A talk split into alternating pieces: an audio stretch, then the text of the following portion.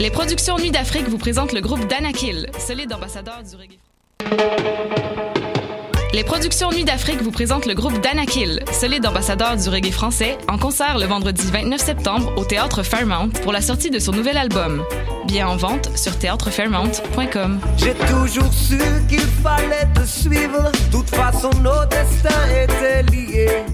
L'équipe de Dream Events vous invite à la toute première édition de Fashion Attitude, un défilé de mode multiculturel haut en couleurs. Tous les profits iront à la Société canadienne de la sclérose en plaques. C'est un rendez-vous samedi le 23 septembre à 17h au Centre des loisirs communautaires La Jeunesse. Venez nous aider à vaincre la sclérose en plaques. Les billets sont en vente au coût de 20 en pré-vente. Ils sont disponibles à l'École du show business de Montréal. Ensemble, allions la mode à la cause.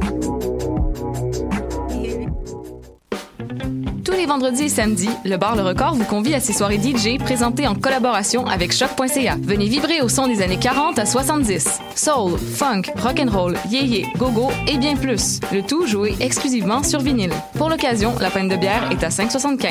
Ouvert tous les jours, le bar Le Record est situé au 76-22 rue Saint-Hubert, à deux pas du métro Jean Talon. Visitez notre page Facebook pour vous tenir informé de nos différents événements et promotions.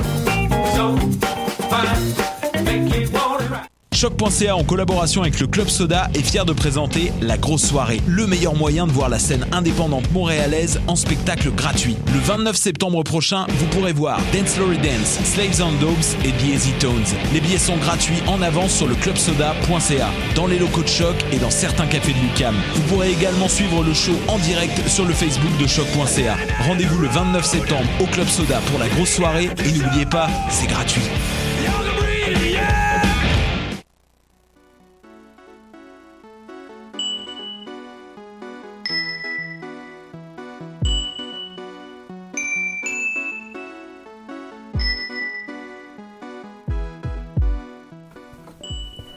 Sans dentelle, émission du 19 septembre 2017.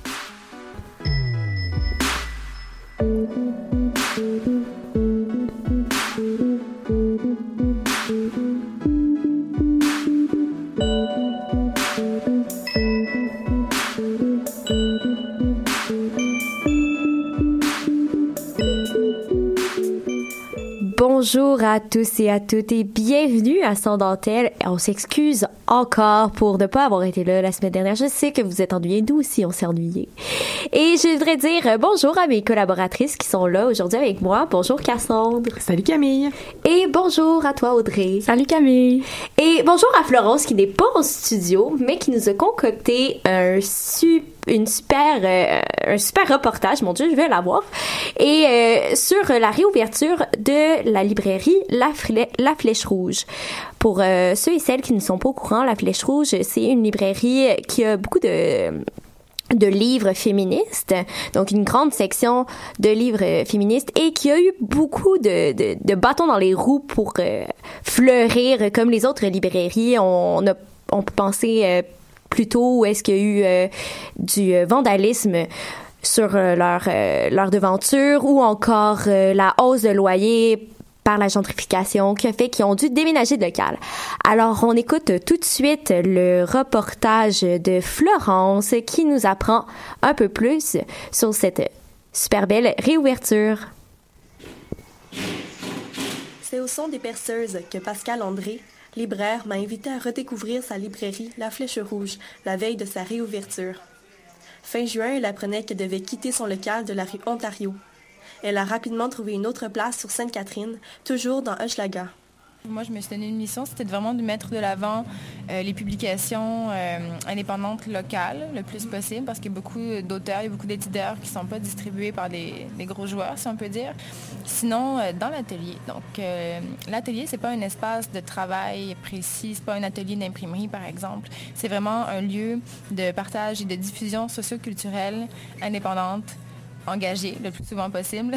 Donc voilà, ça fait beaucoup de mots à retenir, mais c'est pas si compliqué que ça. Pascal André a fait le choix de rester dans Schlaga pour plusieurs raisons. C'est un quartier, je trouve, euh, dans ma vision à moi, qui est d'une richesse vraiment foudroyante, qui a un, potentiel euh, vraiment incroyable je veux dire, venant de lui-même, en lui-même, pas juste un potentiel de oh wow, venons nous y installer, ça va être beau.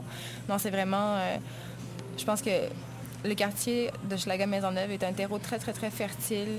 Alors, euh, on essaie de faire ça. Rapprocher l'art de la communauté, faire en sorte que la communauté se sente appelée à, voir l'art, à y toucher, à, le faire, pas, pas, tant à le consommer, mais vraiment à, s'y baigner, en fait, à, s'en entourer, euh, que les gens développent ce réflexe de, vouloir en voir plus, de vouloir revenir en voir plus, d'en faire partie. Donc, c'est ça, c'est vraiment de démocratiser de, de rendre accessible l'art.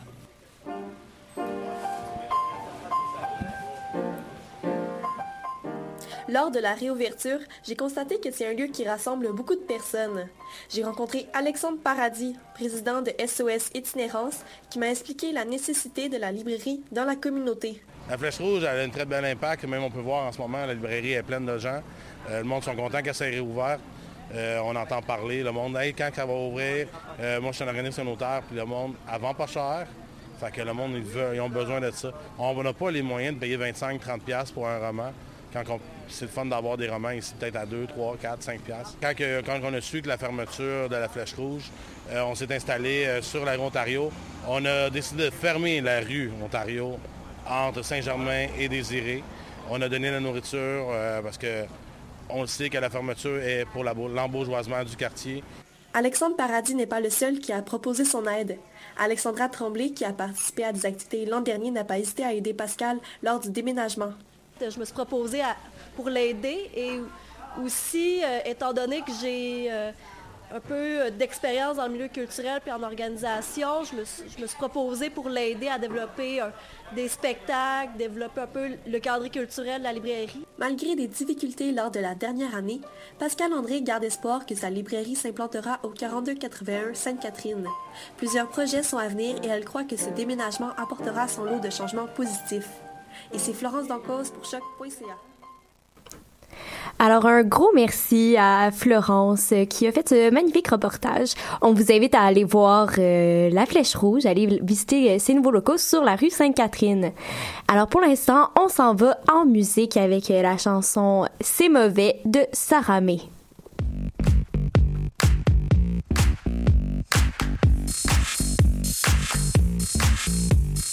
Thank you, DJs. Sur le beat, sur le beat. Et péter les enceintes si t'en as envie. Ne tue pas la musique. C'est le genre de soirée où je m'ennuie. Vas-y, bouge sur le beat, sur le beat. Et péter les enceintes si t'en as envie.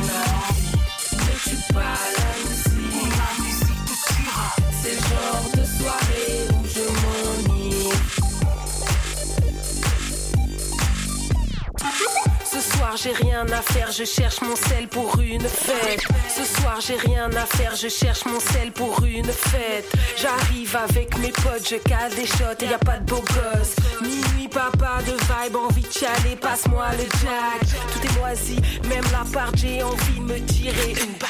30-30 dans un 3 pièces crade Pas de mini-bar, ni bière, ni nectar Le monde arrive tard baby Et les mecs parlent autour d'un cercle C'est mauvais C'est mauvais C'est mauvais. C'est mauvais. Vas-y bouge ton booty sur le beat Sur le beat Fais péter les enceintes si t'en as envie Ne tue pas la musique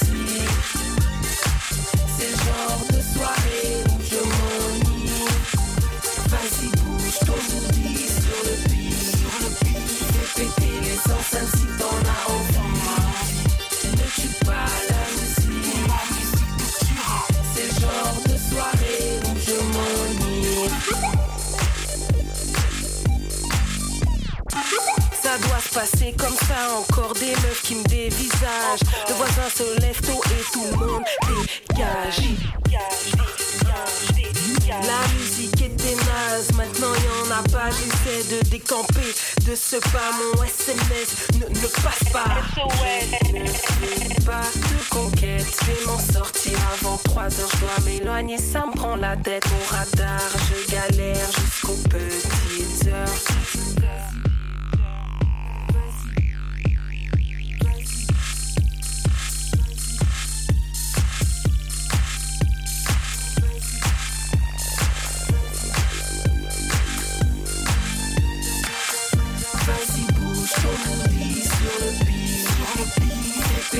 Ils sont dans la. Ne tue pas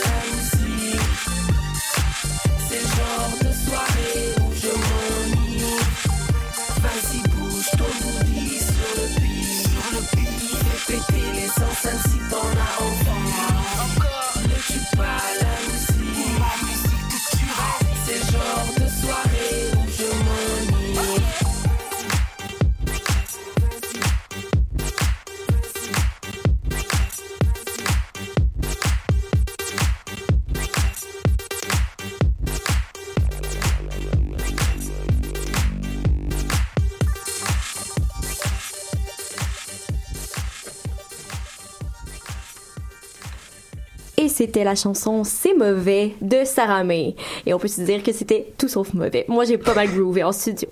Alors, euh, maintenant, à la première émission, Cassandre nous avait parlé, euh, nous avait proposé en fait des trois pièces de théâtre à aller voir cet automne.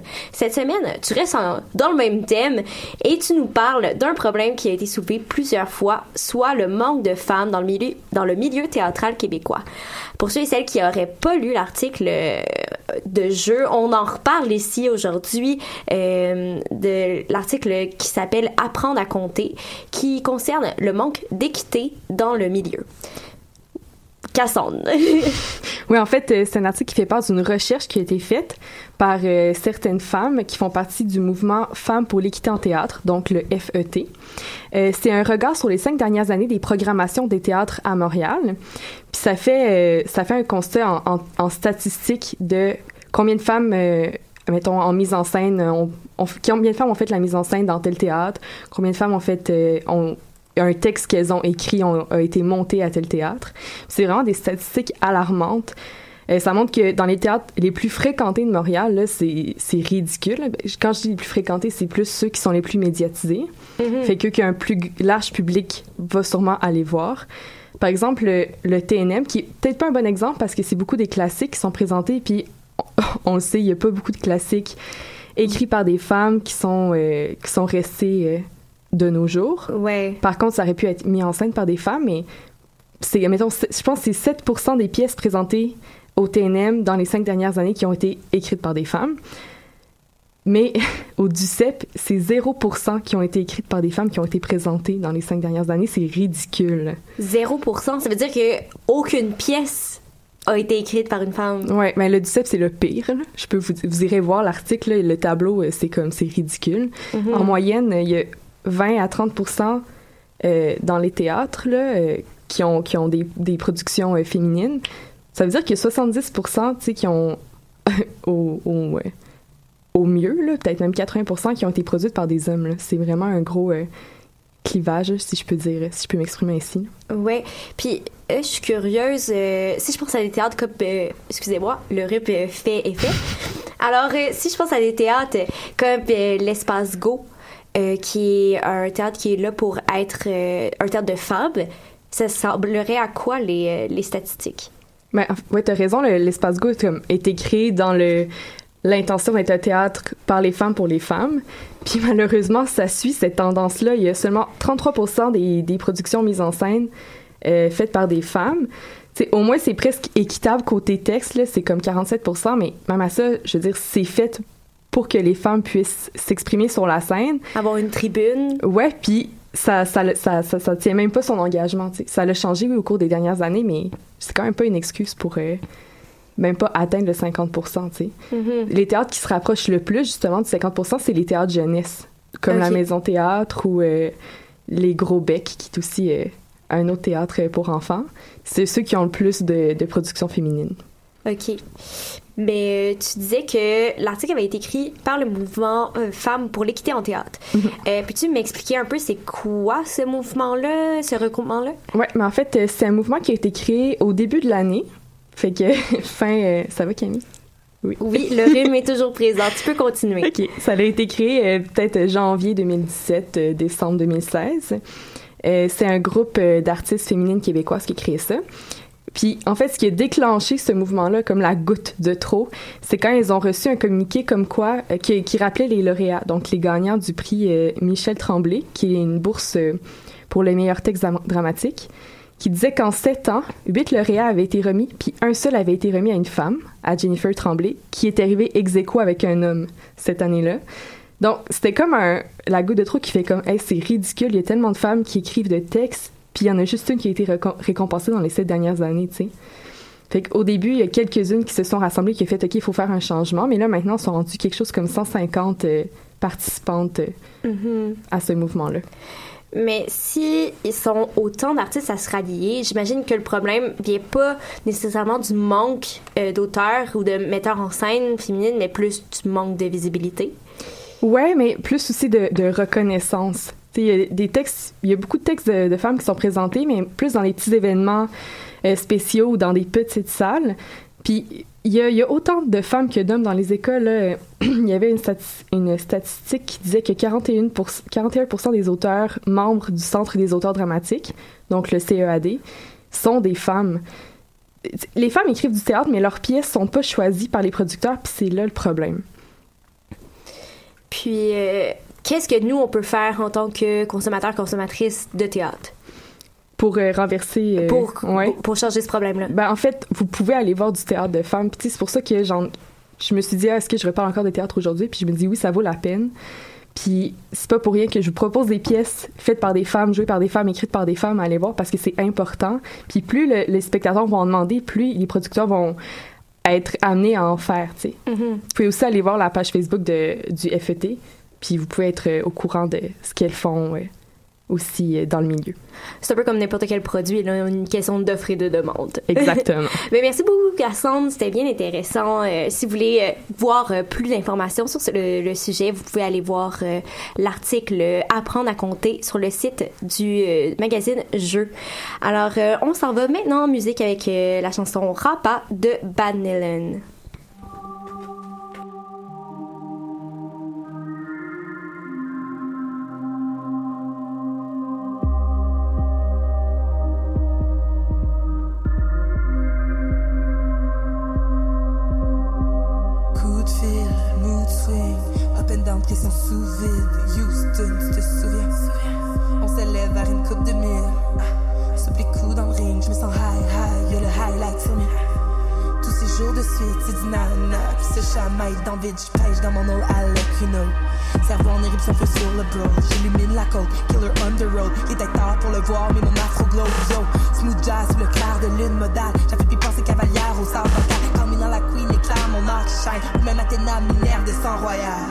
Get low, baby boy. What you know's already known. What you know's already known. Get low, baby boy. What you know's already known. What you know's already known. Cool sweater, cool sweater. Non mais rendu cute avec ton cool sweater. Quand t'as fini de monter la côte, qui est rendu mouillé le sweater. Tu peux pas pool bigger, tu peux pas fool mes girls. On est passé près chier, on veut plus de move quick, a figure. Back in the day, j'aimais les tours rêveurs.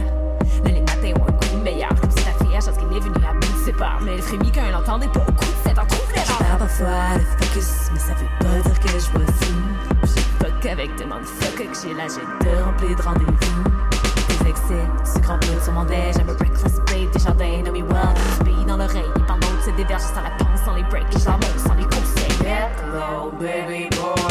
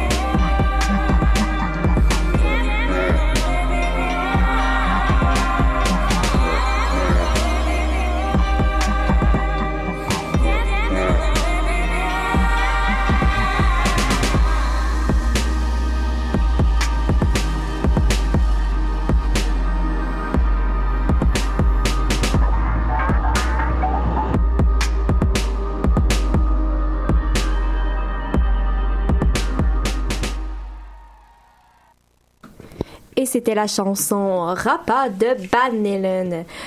Maintenant, on parle d'art avec Audrey. Euh, cette semaine, notre collaboratrice est allée à l'exposition Pussy Illuminati de l'artiste Miss Me à la galerie COA. Audrey, peux-tu tout d'abord nous mettre un peu en contexte où est-ce que d'où est-ce que ça vient cette, euh, ce titre-là? Oui, euh, c'est toute une histoire en fait. Euh, Miss Me l'a expliqué dans une entrevue qu'elle a donnée à Urbania.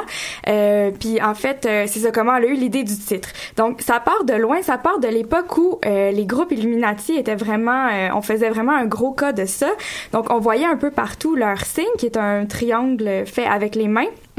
Euh, puis pour l'artiste Miss Me, ça ressemblait vraiment beaucoup à un vagin. Donc c'est de c'est juste de là en fait qu'est venu le, le jeu de mots.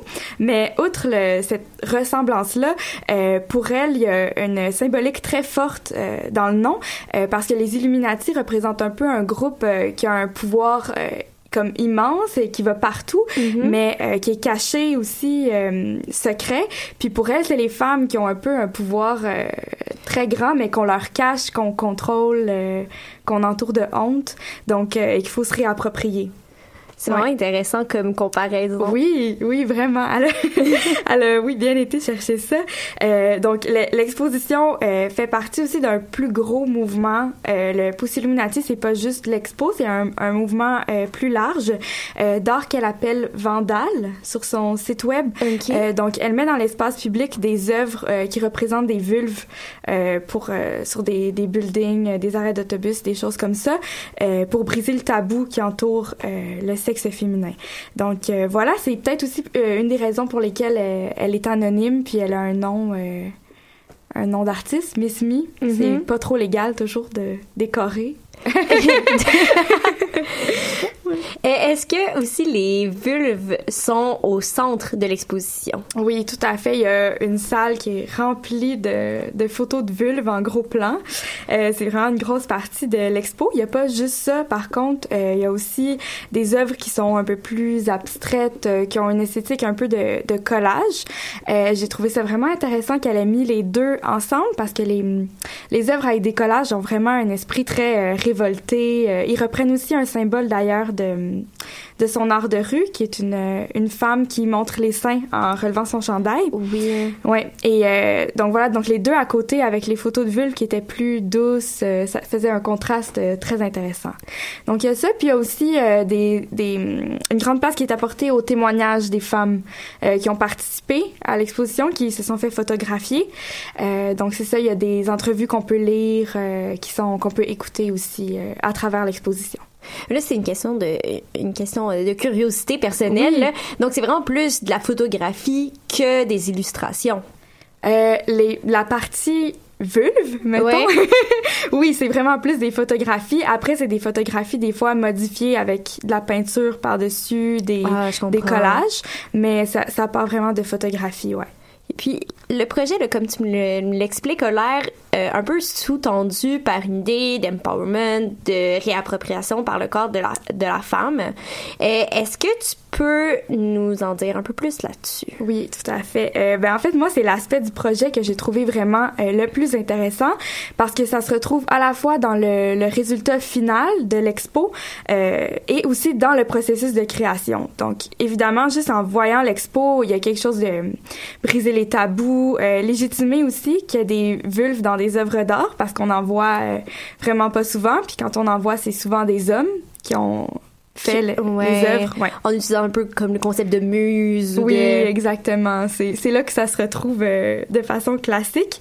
Euh, donc, il y a un peu de légitimer ça. Il y a aussi euh, la diversité corporelle qui est bon, qui est pas parfaite, mais qui est quand même très large. Des femmes de poids différents, de racialisation différente, de- avec de la pilosité différente. Donc, quand même intéressant. Mais aussi, comme je disais, dans le processus de création, il y a quelque chose de, de l'empowerment. Euh, comme je disais, il y a beaucoup de témoignages euh, des participantes, puis elles ont toutes euh, parlé de- d'un certain aspect féministe dans leur démarche. Euh, pour certaines, c'est carrément un geste euh, politique, militant, de dire euh, dans l'espace public, euh, oui, euh, c'est mon corps, puis j'ai le droit d'assumer, j'ai le droit d'assumer ma sexualité, puis de pas avoir honte. Puis pour d'autres, c'est un truc un peu plus personnel, mais quand même dans une démarche d'empowerment, là, il y a des, des femmes qui s'en sont servies un peu comme guérison, qui avaient vécu des traumatismes sexuels ou qui avaient vraiment des gros complexes. Euh, puis ça les, ça les a aidés en fait à se sentir plus forte de participer à ce projet-là. Donc, euh, c'est vraiment beau. Ça respire euh, l'empowerment partout. Très inspirant. Euh, aussi, j'aimerais avoir tes impressions là-dessus. Comment, tu, tu m'en as parlé un peu tout au long de ta chronique, mais qu'est-ce qui t'a, que t'as aimé le plus? Qu'est-ce qui... Ah, c'est une bonne question. Mais je pense que c'est ben, c'est justement ça, cet empowerment-là. Puis aussi, euh, je pense qu'elle a vraiment fait preuve de, d'une créativité euh, assez euh, incroyable dans la façon dont elle a retravaillé toutes ces photos-là. ouais. Puis la, la, façon dont l'expo est organisée aussi, il y a vraiment un parcours, une évolution dans, dans les œuvres qu'on peut suivre. C'est vraiment... oui, c'est très bien fait. Puis pour conclure, euh, est-ce que tu nous recommandes d'aller voir l'expo? Oui, définitivement. C'est féministe, c'est gratuit. C'est pas une expo qui est très longue à faire, donc vous avez vraiment pas de raison de ne pas y aller. Euh, les œuvres sont exposées à la galerie COA, qui se trouve sur le boulevard Saint-Laurent, au coin de Beaubien. Euh, puis c'est exposé jusqu'au 7 octobre. Euh, je vous invite aussi à visiter le site web de l'artiste si vous voulez avoir un peu plus d'informations sur ce qu'elle fait. C'est le www.miss-mi-art